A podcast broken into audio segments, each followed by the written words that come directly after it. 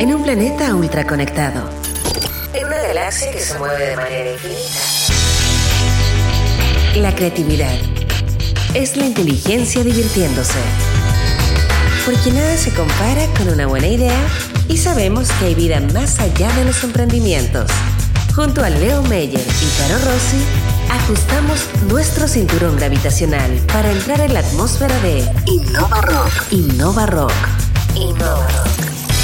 Inspira, visibiliza y conecta. ¿Cuál será la definición de economía del futuro que hace el gobierno de Chile? ¿Cuánto pesa la innovación en la agenda del Ministerio de Economía, particularmente del ministro? Hoy conversaremos de estos temas con un invitado que aborda la nave Innova Rock, el jefe del área de Economía del Futuro del Ministerio de Economía, Julio Pertusé. Muchas gracias Leo, muchas gracias por invitarme, muchas gracias por estar en esta nave. Hace dos años conversamos aquí mismo con Andrés Saller. ¿Has escuchado él alguna vez? Por supuesto, eh, coincidimos en Boston, yo estaba estudiando en el MIT, él estaba terminando su doctorado en Harvard.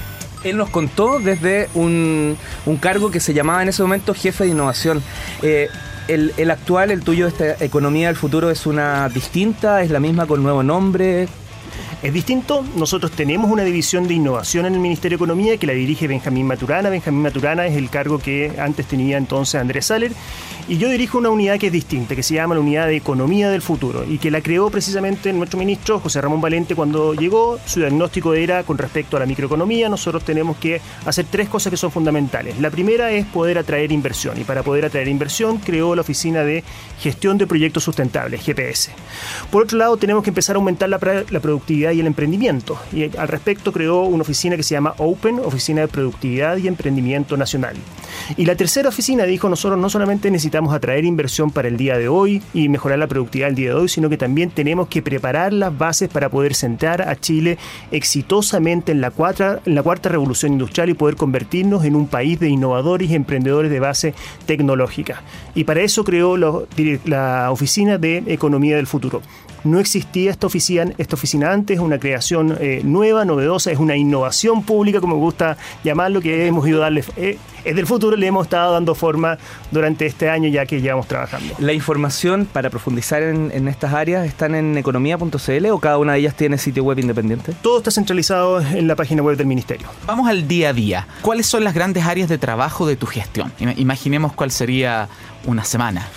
Una semana es muy variado. Eh, lo que aprendí un poco estando en el sector público es que aparecen cosas, incendios que son difíciles de prever. Pero el mandato un poco es más o menos claro. Nosotros tenemos que sentar las bases para poder generar eh, la capacidad del país para poder ingresar exitosamente a la cuarta revolución industrial. Y esta es una revolución que avanza sumamente rápido. Si yo saco una foto ahora de lo que son las 500 empresas más grandes en Estados Unidos, la edad media de esas empresas son tan solo 20 años. Si yo sacaba esa foto en los años 60, eran de 60 años. Esta es una revolución que avanza sumamente rápido. Y para poder subir nuestra revolución, lo primero que tenemos que hacer es entender cuál puede llegar a ser el impacto de la tecnología. Eh, no se trata, y esto es súper importante, no se trata de poner tecnología por poner tecnología a cualquier proceso productivo, porque eso está absolutamente demostrado que no aumenta en nada la productividad. Ya lo vimos a principios de los años 80 con el auge de las tecnologías de información y comunicación en Estados Unidos, empezaron a invertir fuertemente en comprar computadores y la productividad absolutamente plana, incluso decreció. ¿Y por qué decreció? Porque el tema no es comprar computadores, es cómo la tecnología te habilita a hacer cosas distintas. Y cuando estamos pensando en las tecnologías que están habilitando la cuarta revolución industrial, Internet de las Cosas, tecnología 5C, 5G, perdón, eh, drones, impresión uh, autónoma, impresión 3D, 4D con metales que cambian en el tiempo, nosotros nos estamos dando cuenta que estas son tecnologías que facilitan la creación de redes y la colaboración a una escala humana como nunca antes habíamos tenido en la historia. Y eso es lo verdaderamente revolucionario. Eso es lo que te permite cambiar modelos de negocio cuando estamos pensando en, eh, Wikipedia, por ejemplo. Eh, es una lógica totalmente distinta donde la colaboración habilitada por plataformas digitales permite generar conocimiento y permite generar valor, permite generar otro tipo de producto. Y bajo ese diagnóstico que estamos en una cuarta revolución industrial que, cuya base es la colaboración, si nosotros analizamos un poquito nuestro ecosistema, está bastante fragmentado. Las universidades están absolutamente desconectadas de lo que puede llegar a ser las necesidades a lo mejor de lo que son la industria o el sector productivo, incluso fragmentadas al interior de las mismas universidades. esto, esto es como una anécdota un poquito histórica, pero no sé si ustedes saben por qué existen los departamentos en las universidades para evitar que dos profesores en Alemania se batieran a duelo. Y esa lógica semifeudal de que esta disciplina no comunica con esta otra, eh, no facilita la innovación, no facilita la creación de conocimiento, no facilita la transferencia de, de, tecnología. Julio, ¿cómo, ¿cómo crees tú que ustedes como Estado podrían potenciar, ayudar para que ciertos círculos, y voy a hablar de círculos de poder, círculos de control, círculos de control de información en el mundo de la innovación y emprendimiento puedan conectarse y no se lleven en el fondo ellos todo lo que significa ser los innovadores de Chile o los que controlan esta industria, entre comillas, de la innovación y emprendimiento local?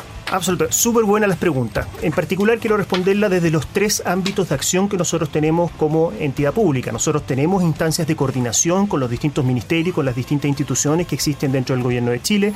Nosotros tenemos ciertas instancias que son de y ahí estamos trabajando. Estuvimos trabajando el año pasado eh, en conjunto con la, con la, actual subsecretaria de Ciencia y Tecnología, Carolina eh, Torrealba. Estuvimos trabajando en una ley de transferencia tecnológica que permita transferir y vincular de mejor forma la buena ciencia que hay en Chile, porque tenemos buenos científicos, eso es un activo que nosotros tenemos como país, con las necesidades del sector productivo y las necesidades de la industria. Eh, estuvimos trabajando también a través de la iniciativa científica Milenio, que depende en estos momentos del Ministerio de Economía, que próximamente va a pasar al nuevo Ministerio de Ciencia y Tecnología, en una nueva política de centros de excelencia que potencie la investigación asociativa entre las universidades y entre distintos investigadores. Estamos trabajando también en una nueva política de innovación en conjunto con la División de Innovación que te comentaba de Benjamín Maturana, que cambie un poco la lógica que tú aludías de esta, esta lógica un poco sectorial de que tenemos que estar, que tenemos que estar eh, favoreciendo determinado sector. Entonces, si nosotros pensamos, y esto es un poco la, discusión más teórica que se ha, venido dando en Chile sobre las políticas de innovación. En el primer gobierno de la presidenta Bachelet se nombraron los clústeres. teníamos a minería, teníamos a servicios, teníamos a turismo en el primer gobierno del presidente Piñera dijo, la verdad es que este foco, que es sectorial, induce a lo que puede llegar a ser la captura de los incumbentes de siempre, de las mismas personas que están haciendo innovación para determinadas industrias. Entonces se eliminó el foco sectorial. Llegó el segundo gobierno de la presidenta Bachelet y dijo, bueno, no van a ser clústeres, pero van a ser sectores estratégicos. Y había un sector estratégico en minería, otro sector estratégico... Transforma un poco. Exacto.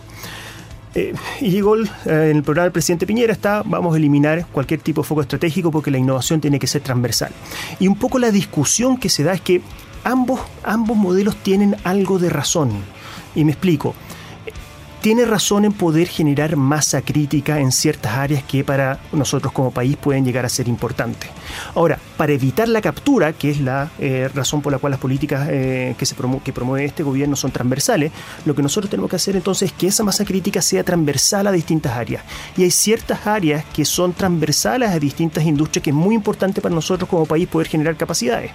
En primer lugar, ¿cómo hacemos de este país un país más resiliente ante los desastres naturales? Durante los últimos 30 años, en forma sistemática, hemos estado perdiendo un 1% del PIB anual en reparaciones. Y por cada peso que nosotros invertimos en hacer Chile más resiliente, nos ahorramos 2,3 pesos en reparaciones. Entonces, es de toda lógica, dada nuestra geografía, que tengamos masa crítica de investigación, masa crítica de innovación para poder hacer Chile a Chile un país más resiliente a los desastres naturales. La creatividad es la inteligencia divirtiéndose. En un planeta ultra conectado,